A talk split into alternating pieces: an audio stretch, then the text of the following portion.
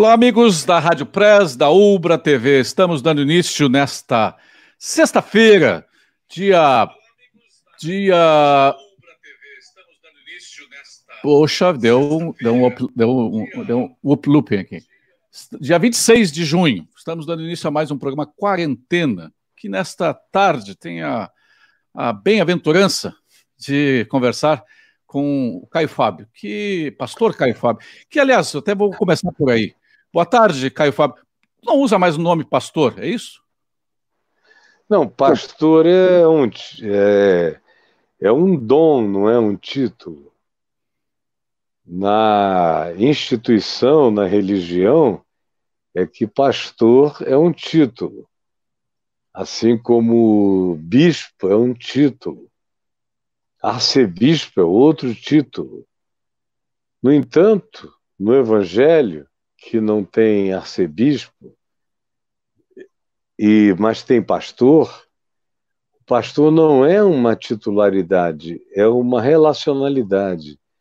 Pastor, ser pastor, é o modo como você trata, como você acolhe, como você cura, como você perdoa pessoas, como você apazigua o coração delas, como você as encaminha, como você mostra soluções. Isso é ser pastor. E ah, não é um título dizendo pastor Caio. E isso aí é um título.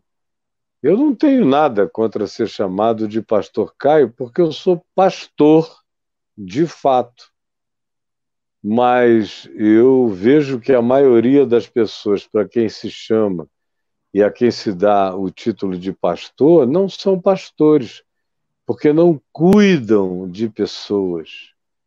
Não dá para cuidar de massas, a gente só cuida de indivíduos, de pessoas. De... É, tem que ser um encontro humano, tem que haver a chance de ouvir gente e cuidar de gente. Isso e, é ser pastor e nesse, nesse, nessa titularidade, nesse título, que não, que não dissesse não é título, é uma função, é, uma, é, um, é um ministério. É um dom. É um dom. Muita gente não honra muito esse nome, pastor. Em nome disso tem se feito muita picaretagem, inclusive, né? É, porque aí, como não é um dom, o indivíduo não tem que se envolver com as pessoas, não tem nada disso. É só um título. Então, em nome desse título, ele começa a vender a ideia de que esse título dá poder. Tem que ter poder no meio da história. Então, ele começa a vender para as pessoas, e isso já é uma coisa vendida de geração em geração há muito tempo, isso não está sendo inventado agora. A transformação do dom de pastor, de mestre, de profeta, de apóstolo, que são dons mencionados no Novo Testamento, não é de hoje que isso virou função, ao invés de ser relação. Então, o que a gente tem no meio disso tudo é que uma quantidade enorme de camelôs, bons camelôs. Eu não estou brincando quando eu estou dizendo e usando a referência de camelô e nem detratando o camelô, porque o camelô está lá fazendo o que ele pode, usando a comunicação dele, que em geral é extraordinária, uma capacidade performática incrível, usando chamadas e bordões maravilhosos são pessoas super criativas, super inventivas. E aí o que, que acontece? Eles reúnem muita gente. Então, mas o camelô está fazendo isso em nome do produto que ele está vendendo, ou do que ele está oferecendo. Não tem nada de errado com o camelô. Agora, quando você pega o camelô, leva ele para um palco de uma igreja, de um lugar chamado igreja ou de um templo, o que, que acontece lá? É que você não terá um homem de Deus com conhecimento do Evangelho de Deus, da palavra de Deus, conhecimento pessoal, relacional de Deus, não tem nenhum preparo de natureza nenhuma para relacionamento de natureza psicológica, espiritual com o outro, com o próximo, não desenvolveu em si, sendo camelô apenas, nenhuma empatia mais profunda pelas pessoas. Ao contrário, para ser um bom camelô, você tem que se distanciar de uma certa empatia para poder vender o que não vale nada por muito, se você conseguir. Não é muito um pouco da síndrome do Simão mágico, que viu ali o, os milagres sendo feitos e daqui a pouco você me ensina esse truque aí, cara. Isso aí eu quero saber, isso aí se vale. É. Cara. É, é, como é que é, com certeza. Se apropria da, com certeza. Da, da mágica, mas não do, do mistério. Né? É, não, e você veja, quando essa coisa se renovou entre no Brasil, eu estava lá, eu vi tudo, eu vi como o que era, que não era tão bom, mas era infinitamente mais sincero, se transformou nisso que a gente tem agora aí, que é uma coisa horrorosa. E aí o que é que se vendia? Se vendia o seguinte: olha, abre uma igreja, porque você vai ficar rico rapidinho. Era o que se dizia no fim da década de 70 início da década de 80. Quer ficar rico rápido? Isso não era só na gozação, era de verdade. Abre uma igreja. Ora, eu me lembro uma ocasião nos Estados Unidos em que um grupo, eu, isso aconteceu comigo várias vezes, mas essa foi uma interessante. Um grupo, uma, um negócio, uma firma americana me ofereceu que eles adquiririam uma igreja em Boynton Beach, que eu conhecia lá na Flórida, nos Estados Unidos, para dois, duas, três mil pessoas, com um estacionamento para centenas de carros, e me dariam um programa de televisão de costa a costa, e mais uma quantidade extraordinária em dinheiro e mais um, uma participação Nos na lucros. renda, no lucro, se eu aceitasse lavar milhões de dólares para eles, que entrariam na igreja como oferta. E eles deixariam lá dentro da igreja ainda, além de tudo que estavam prometendo, deixariam 30% para eu lavar aqueles milhões de, de dólares para eles. E fazer tudo isso, ele disse: nós vamos unir o útil ao agradável. O senhor prega o, a, o evangelho e a gente lava dinheiro. e assim, é, e quando eu disse não, eu não faria isso nem sem Jesus no meio, se fosse só um circo eu estaria fora por causa da minha consciência e do que eu creio. Agora, em nome de Jesus, ah, é quase como o deputado disse no mensalão: você me desperta os mais primitivos instintos, me fazendo uma proposta dessa. Mas, é um descaramento horroroso. Além dessa. Então, dessa... Voltando ao mágico, só para Elimas, o mágico e Simão Mágico. E, e Simão Mágico, Bar Jesus. Então, é, o que estava acontecendo ali foi justamente que eles viram que aquilo poderia se transformar numa. Ele viu, poderia se transformar numa grande fonte de lucro. E, e carregava ainda um poder genuíno, porque com ele era só mágica. Mas agora, além de mágica, quem sabe poderia acontecer uma coisa para além da mágica, mas que daria a ele uma rentabilidade extraordinária. Não tinha nenhuma conversão se operando no coração dele. Era apenas um upgrade que, é, com um poder maior. Ele queria aprender a fazer milagre. Existe milagre? É. o Caio? Existe o quê? O, o, o, Simão queria aprender a fazer milagre. Existe milagre uhum. hoje? Hoje acontecem milagres? Claro que acontece, meu Deus. Só acontece milagres. Tudo é muito milagroso. A nossa volta o tempo todo. Eu, ó, você está olhando para mim. Olha o milagre que eu sou, a minha constituição. Assim, eu estou pensando. Eu, eu existo e eu sei disso. Eu tenho um eu e o reconheço. E reconheço você. Isso aí em si já é um milagre. Agora, eu sei que você está se referindo ao extraordinário invadindo a ordinariedade das nossas circunstâncias problemáticas, doença, é, extremas, impossibilidades totais. Sim, eu passei a vida vendo milagre e passo a vida vendo milagre é, de todos os tipos. Milagres de cura, milagres de sustento, de provisão, milagres de transformação do intransformável.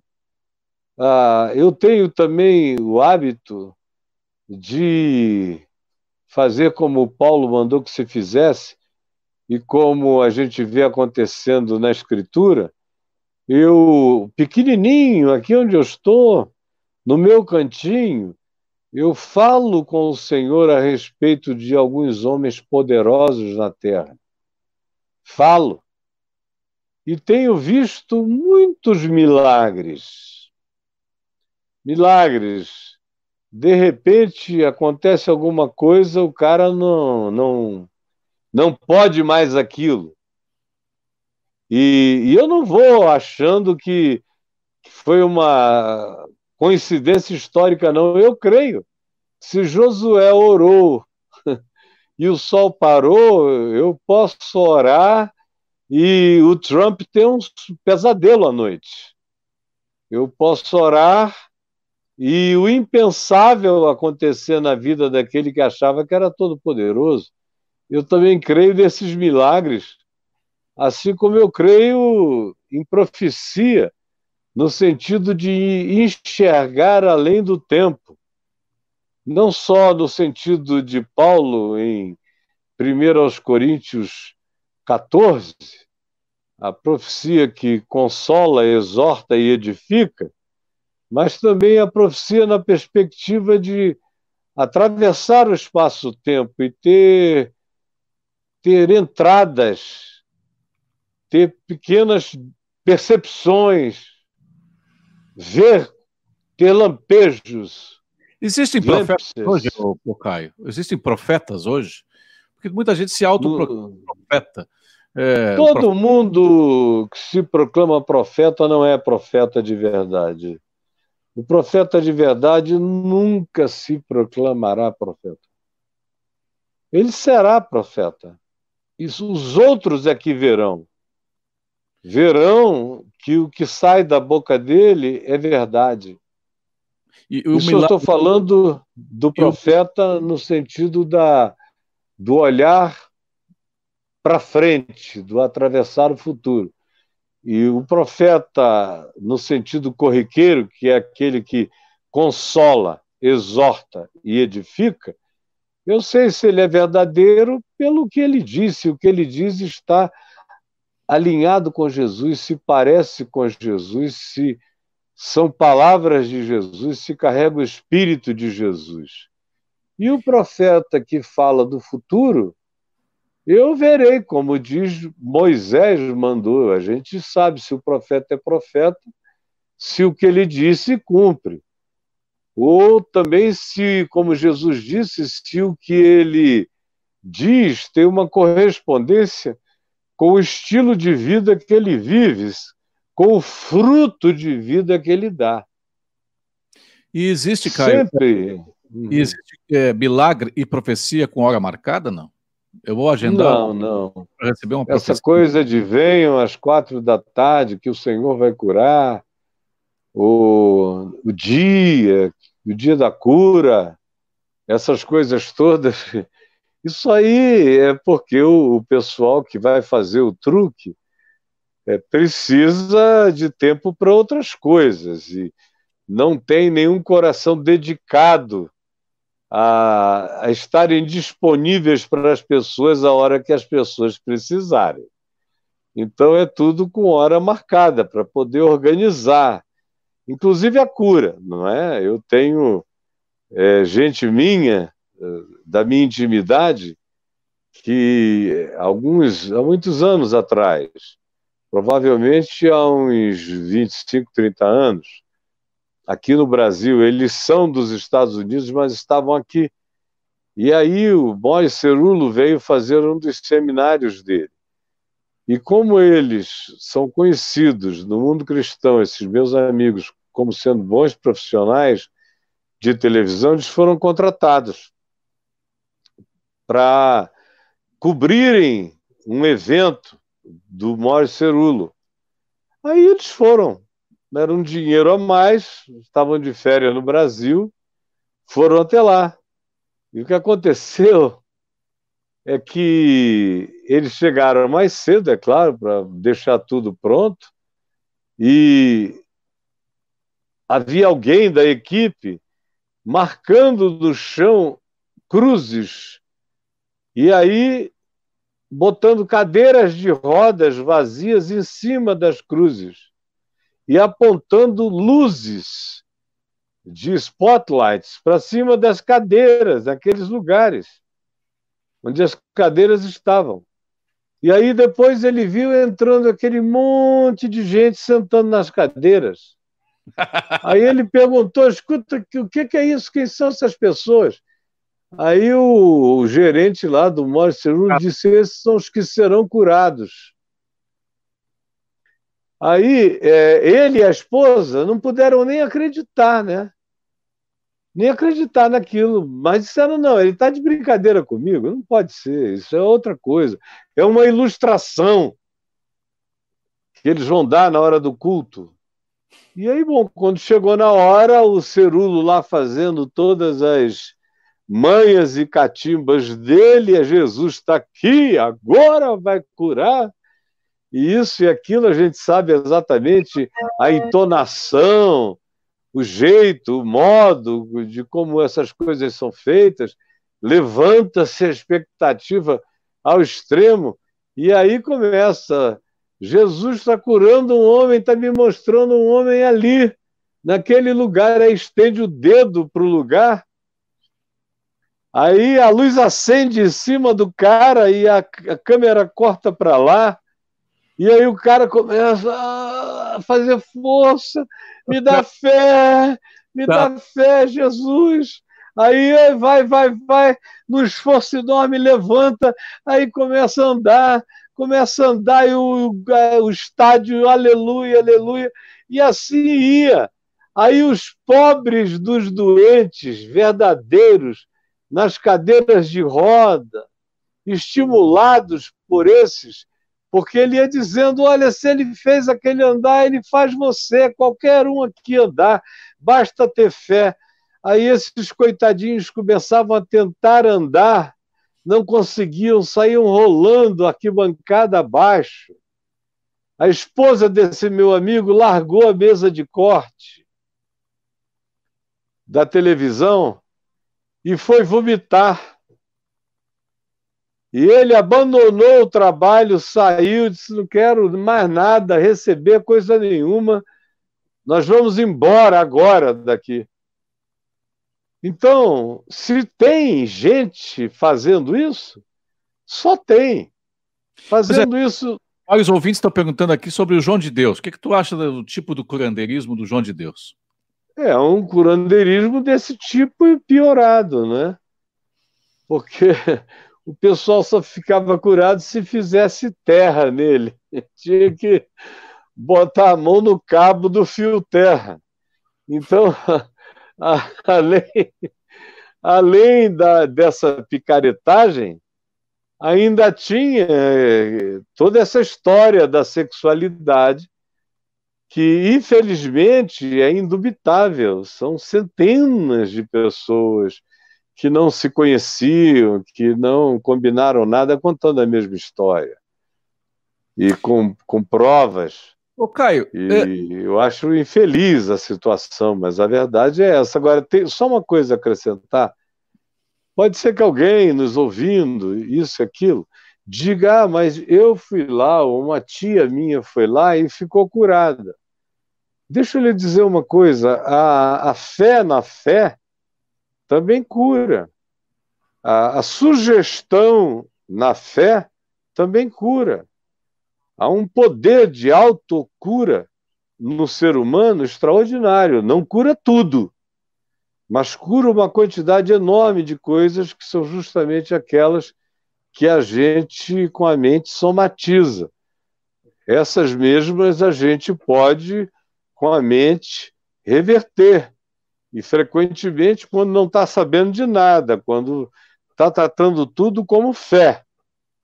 Não pode haver, tem que ser placebo do começo ao fim, para poder realizar essa, essa cura ou essa alteração que a pessoa esperava e aguardava. Tem muita gente que experimenta isso. A gente produz a doença Hoje... e a gente pode produzir a própria cura da doença, né? A gente mesmo produz. É. é.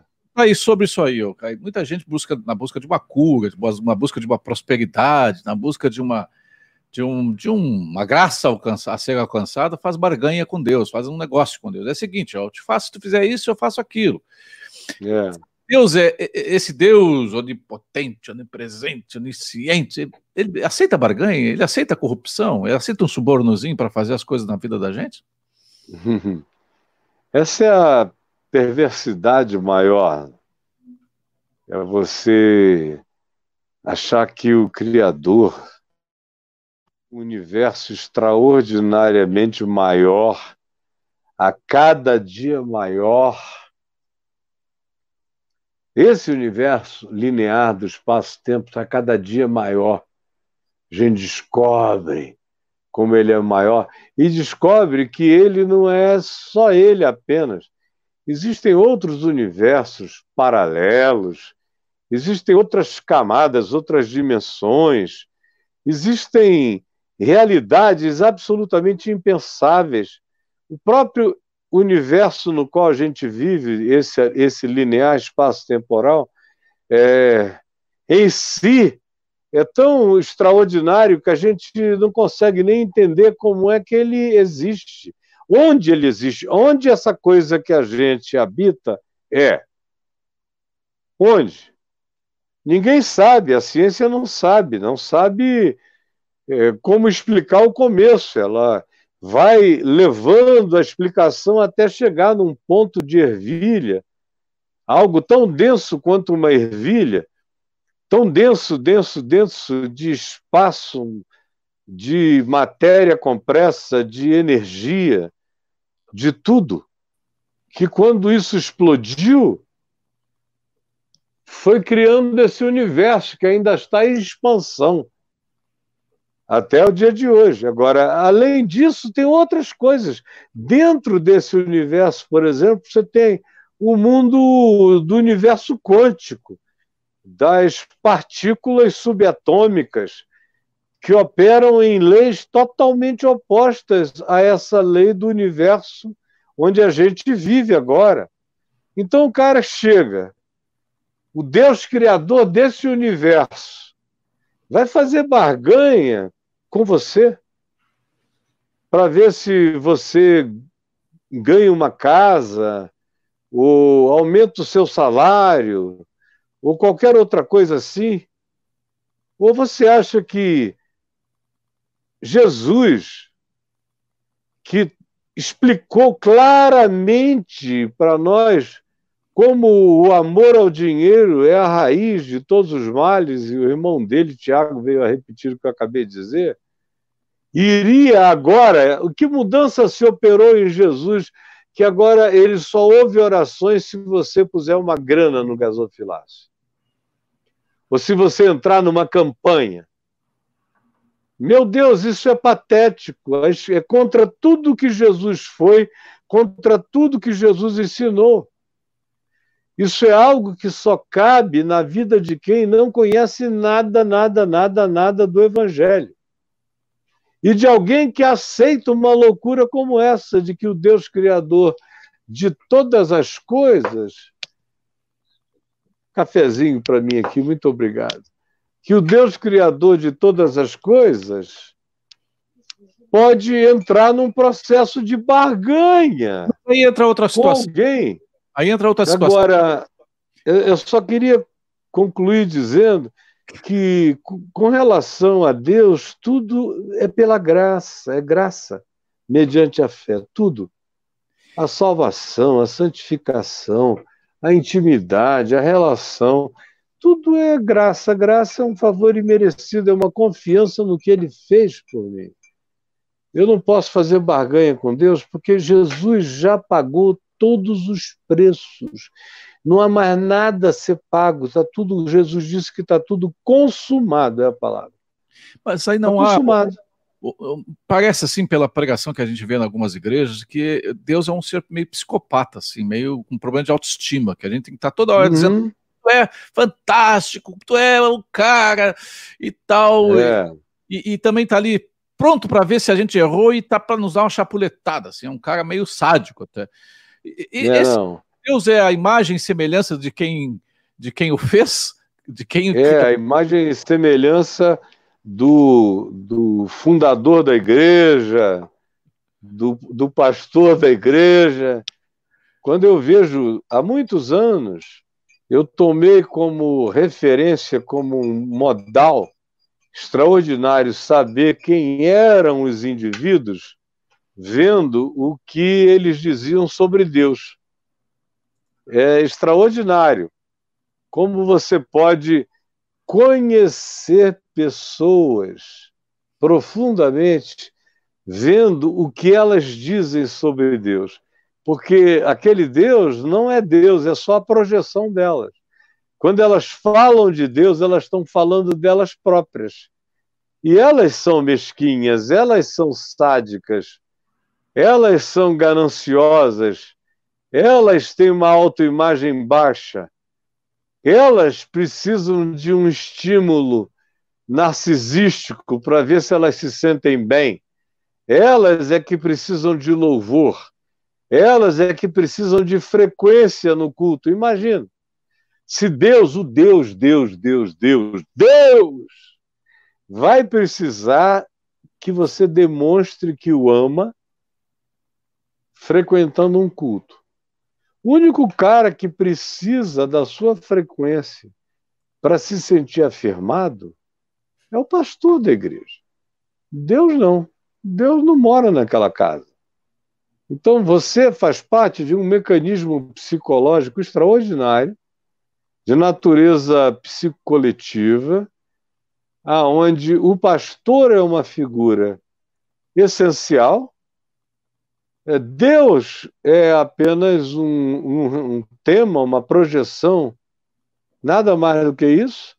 E você é outra figura fundamental, porque sem você o pastor não é ninguém. Sem estamos... você o pastor não é ninguém, entendeu? Nós estamos aqui conversando nesta tarde de sexta-feira, dia 26 de junho, programa Quarentena, a Ubra TV, canal 21 da NET, 48.1 digital, na Rádio Press, no Facebook, se você está assistindo no Facebook, vai lá e, e, segue a página, se você está no YouTube, vai lá e inscreve-se no canal, por favor, nos ajuda a ter maior é, repercussão. É, estamos conversando com o Caio Fábio. Caio, outro dia eu, eu entrevistei aqui o Luiz Felipe Pondé, e o Pondé, uhum. o Pondé se diz um ateu, mas ele diz que é, é um ateu é, mas que a ideia de Deus, ele, ele gostaria muito que Deus fosse existisse mesmo, porque é uma ideia muito boa. E ele, ele, ele chega a ser é, muito simpático à ideia de Deus. Os ateístas talvez sejam as pessoas que mais creiam em Deus, né? o que eles talvez não é. creiam desse Deus psicopata aí, o Deus da barganha, o Deus das é. ideias. Que é isso? Será eu, que é no caso do Pondé, eu conheço o Pondé, ele é um querido, né? E a gente agora coisas juntos, nesse lá na PUC, e eu, eu tenho muito carinho pelo Pondé. E não creio que ele seja ateu nem um pouco. Ah, ele é um cara interessado no próximo. Ele é tão ateu que o laboratório dele, lá, o Labor, na PUC, que ele coordena, é sobre religião, espiritualidade, é sobre a evolução espiritual do ser humano. E qual é o ateu, ateu, ateu que tem tanto interesse assim na alma humana, no coração humano, no desenvolvimento do ser humano e que se sensibiliza com isso? Então, eu particularmente não creio no ateísmo do meu amigo Pondé. Acho que ele é um homem que é apenas honesto bastante para, em vendo o que a maioria das pessoas chamam de Deus e de fé e de igreja, e sendo um homem culto, que conhece sobre história da igreja e teologia da igreja e filosofia da igreja mais do que 96% 95% dos pastores e padres. Então, ele ouve muito mais besteira do que a maioria das pessoas. Aí o coração, a mente, o inconsciente vão ficando pervadidos pela ideia de que a ideia de Deus só produz coisas muito ruins na mente humana, como pensamento. E aí ele tem razão absoluta, porque Deus não, não era para ser uma ideia. E o cristianismo não era para jamais ter existido. O evangelho de Jesus é para ser apenas caminho, verdade e vida, é para ser um, uma compreensão, um entendimento, uma percepção, um olhar, uma interpretação da vida segundo Jesus, segundo o olhar de Cristo. É para isso que ele está nos chamando. Não é para a gente construir catedrais, nem templos, isso, aquilo. Agora, é claro que quem tem essa visão comum, esse olhar comum, esse sentir comum, essa interpretação comum, essa fé comum, tem muita alegria, muito prazer em se reunir, em encontrar pessoas que sentem, pensam, interpretam e vivem do mesmo modo. Aí isso seria igreja mas não isso que igreja se tornou. Cara, mas sobre o ateísmo, eu ah, conheço muitos ateus e tenho uma audiência de ateus extraordinária. em tudo que eu faço está cheio de ateu e agnóstico. E, e a maioria deles são ateus traumatizados, é, ateus filhos de pastores, ateus, como os grandes ateus da história, quando eram judeus, eram filhos ou netos de rabinos. E quando eram ateus protestantes, eram filhos ou netos de pastores. A maioria absoluta deles. Você pode ir atrás e você vai. Vai atrás do que estava atrás de Nietzsche. Vá atrás do que estava atrás de praticamente todo mundo.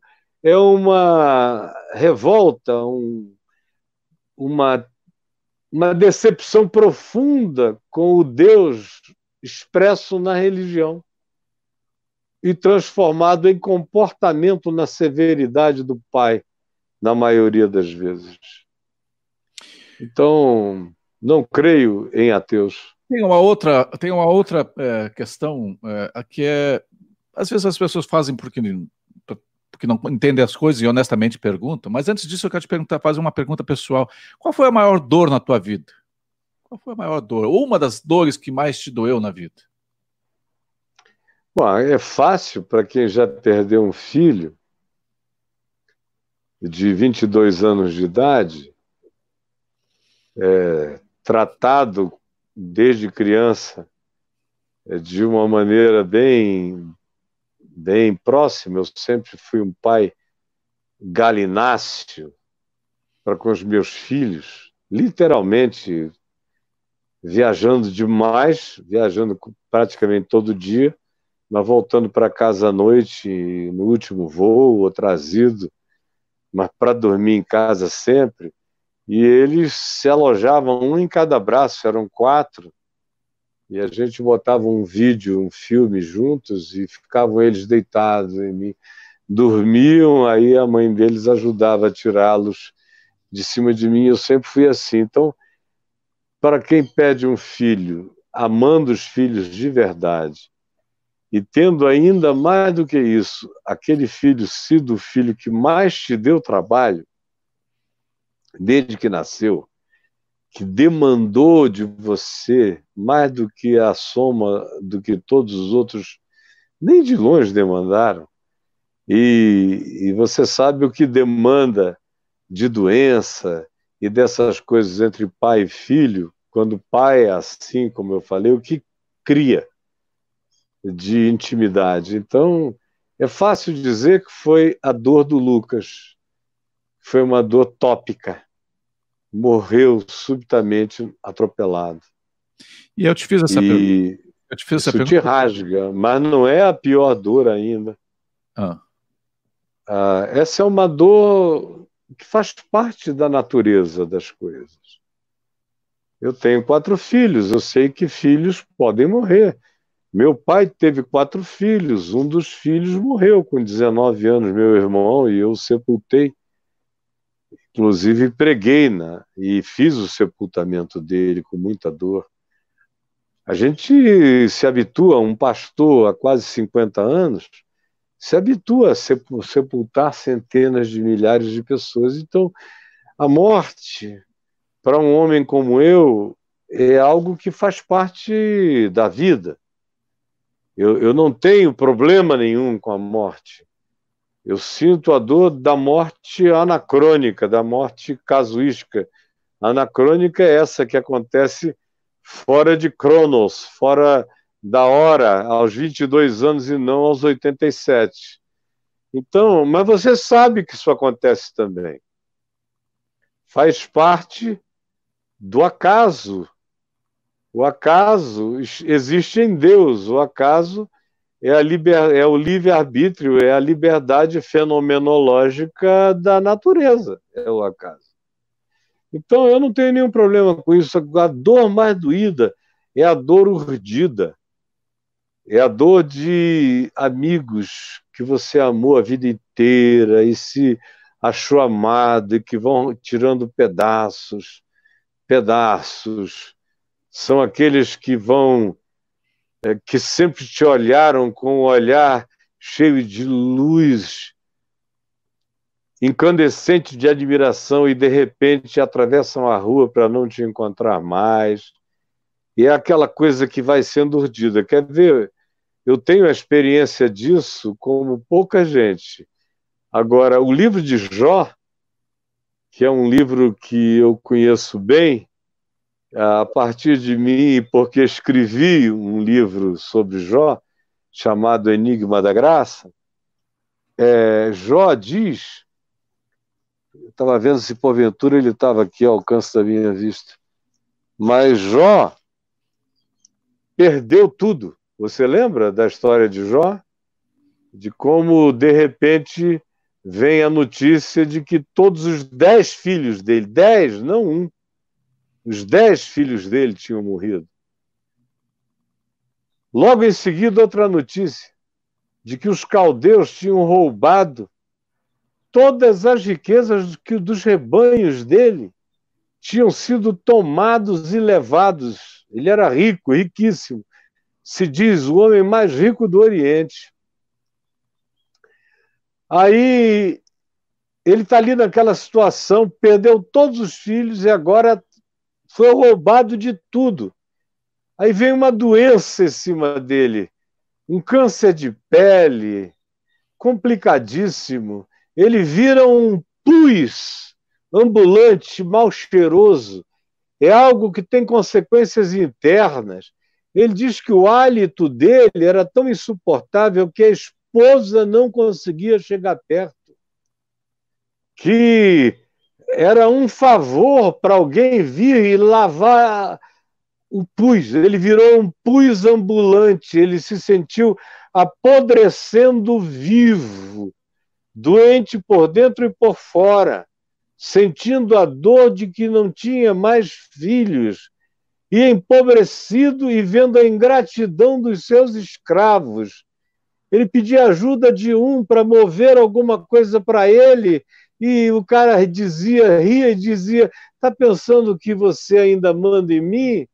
Sendo que ele tinha sido um homem bom, justo, generoso para com todos.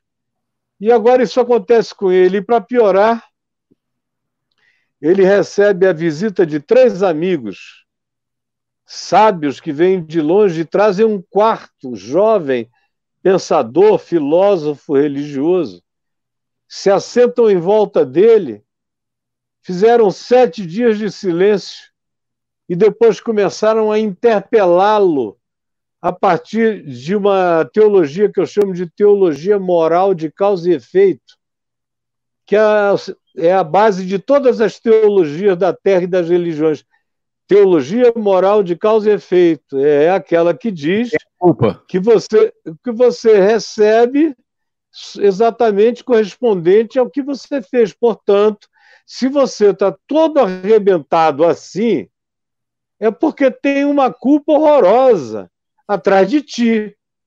Então, você julga as pessoas já a partir do que elas estejam sofrendo. O homem bom não pode sofrer, o inocente não pode sofrer, porque se atribuirá a ele o pior dos males. Então, esses caras sentam lá e ficam fustigando, interpelando, de maneira poeticamente linda, porém de uma perversidade indizível, com uma judiciosidade satânica, querendo arrancar da alma de Jó a confissão de um pecado que Jó não tinha para confessar a eles. Olha, Jó perdeu os dez filhos, Jó perdeu tudo que tinha, mas Jó achou pior a tortura dos amigos do que todas as perdas anteriores. Foi por isso que eu te falei, quando a gente tem um filho que morreu aos 22 anos, é fácil ser topicamente é, descritivo e dizer foi a perda do meu filho. E é algo até sublimemente considerado, porque todo mundo diz não tem dor igual. Mas olhe, as dores são muitas, os sofrimentos também. Mas essa dor de sendo comido vivo, sendo comido vivo, dilacerado pela perversidade de gente que você ama, tem um poder de natureza tão extraordinária que na Bíblia é considerada entre os humanos a dor das dores. no livro de Jó, que é o livro de dores e de sofrimentos. Pois é, Fábio, eu, eu, te fiz essa pergunta, Caio, é, porque é o seguinte: é, muita gente pergunta sinceramente, honestamente, por que, que onde está Deus, né? Onde estava Deus quando o teu filho foi atropelado? Onde estava uhum. Deus quando é, o, o, meu amigo me virou as costas? Onde estava Deus quando é, veio uma, uma pandemia, matou, é, veio uma, uma peste negra, matou 50, 70 milhões de pessoas no mundo? E, e as pessoas não entendem essa, talvez dentro dessa teoria de causa e efeito, quer saber qual é a causa, o que, que aconteceu, por quê? Por que, que acontecem essas coisas? Eu uhum. contei, eu estive na, em Viena, em Viena tem um, um no centro de Viena tem um monumento feito para aplacar a ira de Deus quando da uhum. peste negra na Idade Média. Nós temos essa ideia de que nós estamos como que peregrinos soltos no universo, abandonados. Uhum. É isso? Uhum. Olha, claro que não. Agora, por exemplo, no meu caso, o, eu não tenho não, nenhuma inocência aqui. Os amigos é, foram embora em 98 por causa do que aconteceu comigo. E parte do que aconteceu comigo não teve nada a ver comigo, e parte do que aconteceu comigo teve a ver comigo. Então, Doeu horrivelmente porque eu vi que eles exageraram, eles me tratavam como um totem e dali para frente passaram a me considerar um, um, tabu.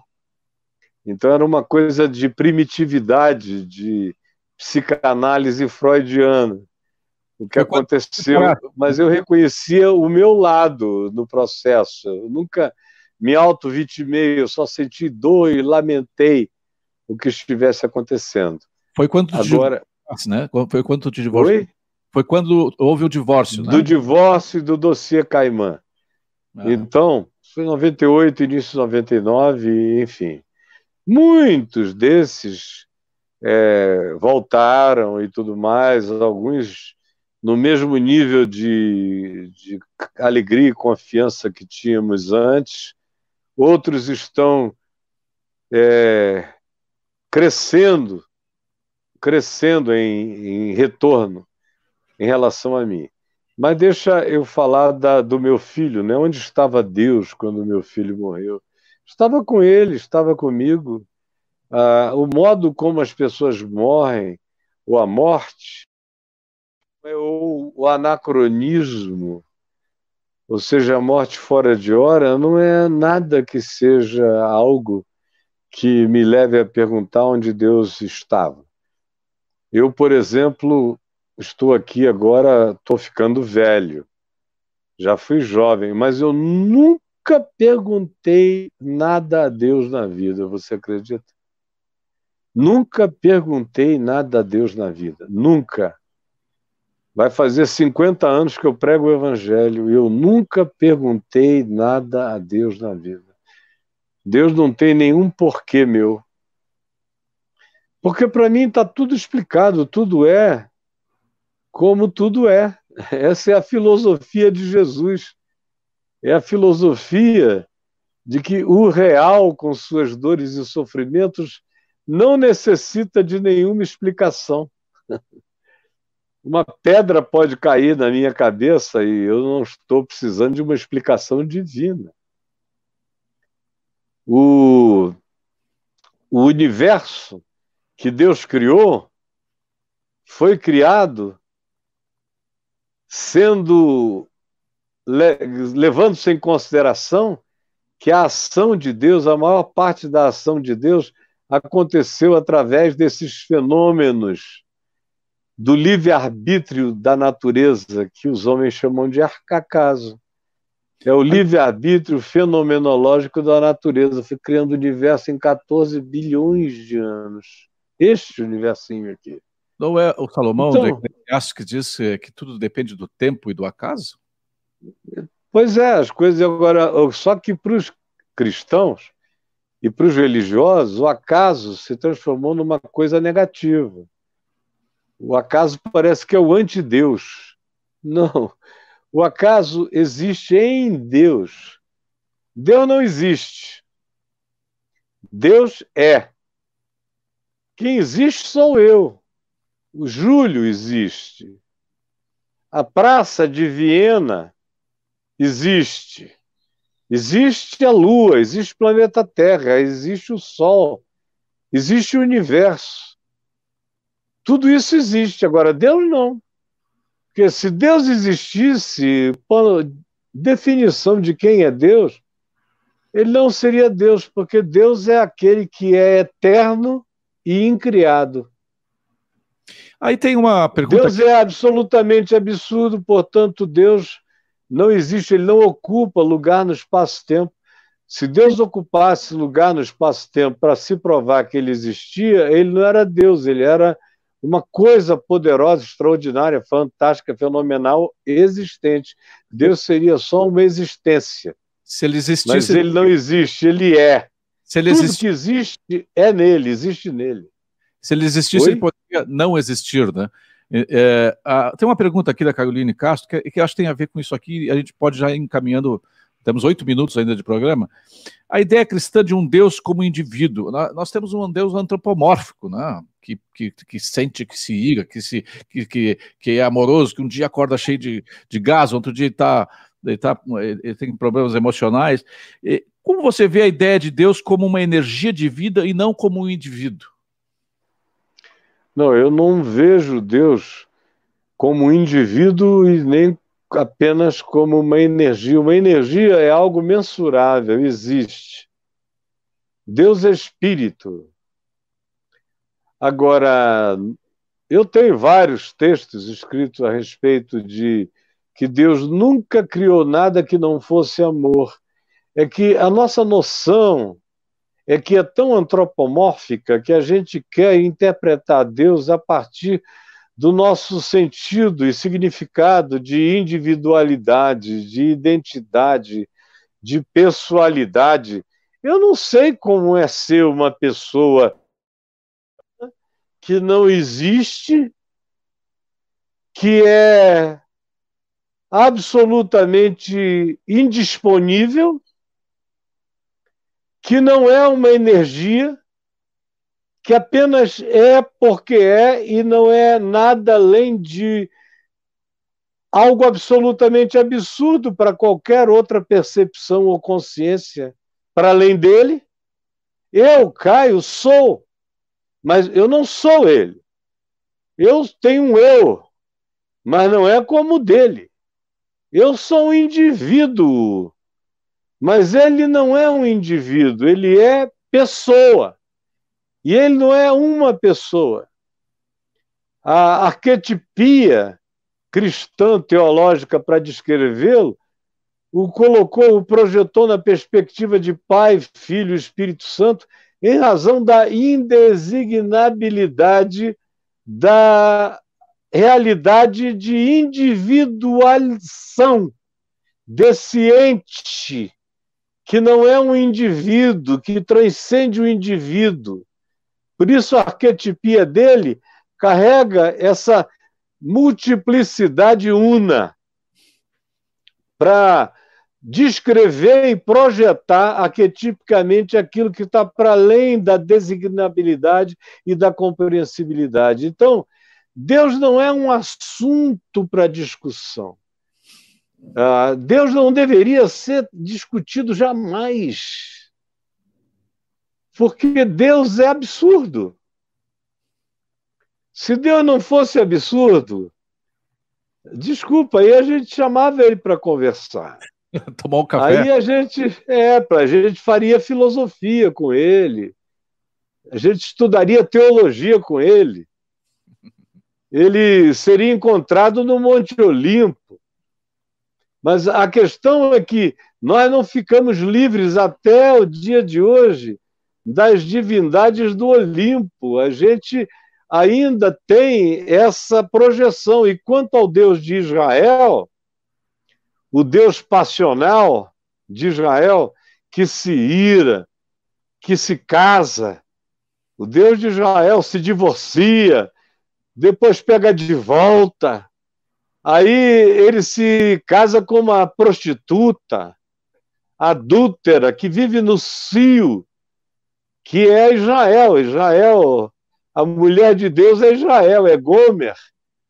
Quando Deus faz o papel de Oséias e é traído para todo lado, ou como em Ezequiel, como ela é aquela ela é aquelas irmãs indesignáveis que vivem num cio que não se para a saber Judá e Samaria, na época do cativeiro em Babilônia, ou quando a ira de Deus se levanta no deserto, protegendo Moisés contra o povo, e vem peste, e vem morte, é uma passionalidade enorme. E aí você diz: como é que você lida com isso? Eu tenho duas maneiras de lidar com isso apenas, e de maneira simples, sem sofisticação. Número um, a, a Bíblia é um livro de impressões. De impressões. E, em segundo lugar, a Bíblia é um livro de coincidências. Quando impressões e coincidências se misturam, é, a Bíblia também é um livro de interpretação de impressões e coincidências De modo que, em muitas das coincidências bíblicas, a gente vê grandes milagres acontecendo, porque coincidiram. Agora, eu tenho em Jesus o meu filtro de Deus. Tenho em Jesus o meu filtro de Deus. O Deus, quem quer que seja, do Velho, do Novo ou do Além Testamento. Caio, temos. Que não existe. Eu tinha absoluta, eu tinha absoluta certeza que uma hora ia ser só para esquentar os, os tamborins. Nós já estamos dois minutos aqui, infelizmente, nós temos, nosso tempo está acabando. Tá bom. Caio, eu quero saber o seguinte: o menino Manauara, lá na floresta amazônica, que assoviava para chamar o vento, continua assoviando? Assovio todo dia. Chamando é o por isso que É por isso que eu moro numa casa sem telhado. Essa casa do lado de cá, daqui, ó, da minha mão esquerda, onde eu estou, tem telhado.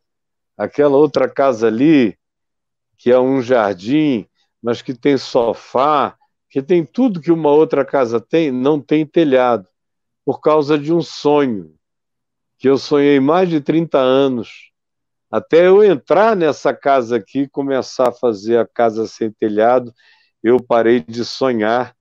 E aqui tem tudo. Tem arara, tem alma de gato, tem anu, tem bentivis que você não aguenta, tem sabiás de todos os tipos, tem plantas da floresta. A minha alma é completamente amazônica. Existe uma dimensão de primitividade feliz no meu ser que a minha mulher, por exemplo, reconhece e os meus filhos e netos do mesmo modo. O, quem chamava o vento para empinar um papagaio continua aqui a mesma mão que empina papagaios. Até hoje, se você puser aqui, meu irmão, eu empino um papagaio direitinho, flecho, corto e aparo, faço o meu cerol. Enfim, papagaio está em mim. Vamos assoviar então. Assovia para nós aí. Justamente agora que eu estou com a boca seca, depois de falar quase uma hora, ah, não obrigado. vai rolar. Muito obrigado à generosidade do Caio Fábio. Eu tinha certeza que uma hora não ia dar para nada, não deu, mas foi o, que, foi o que foi possível agora, nessa uma hora de programa na Ubra TV, o programa Quarentena na Rádio Press. Se você assistiu pelo YouTube, ali se inscreve. Terça-feira tem mais um programa, sexta-feira, novo programa. E provavelmente nós um dia nós vamos voltar a conversar com o Caio Fábio, e foi muito bom. Obrigado, Caio. Muito obrigado a você, Júlio. Um grande abraço. Abraço.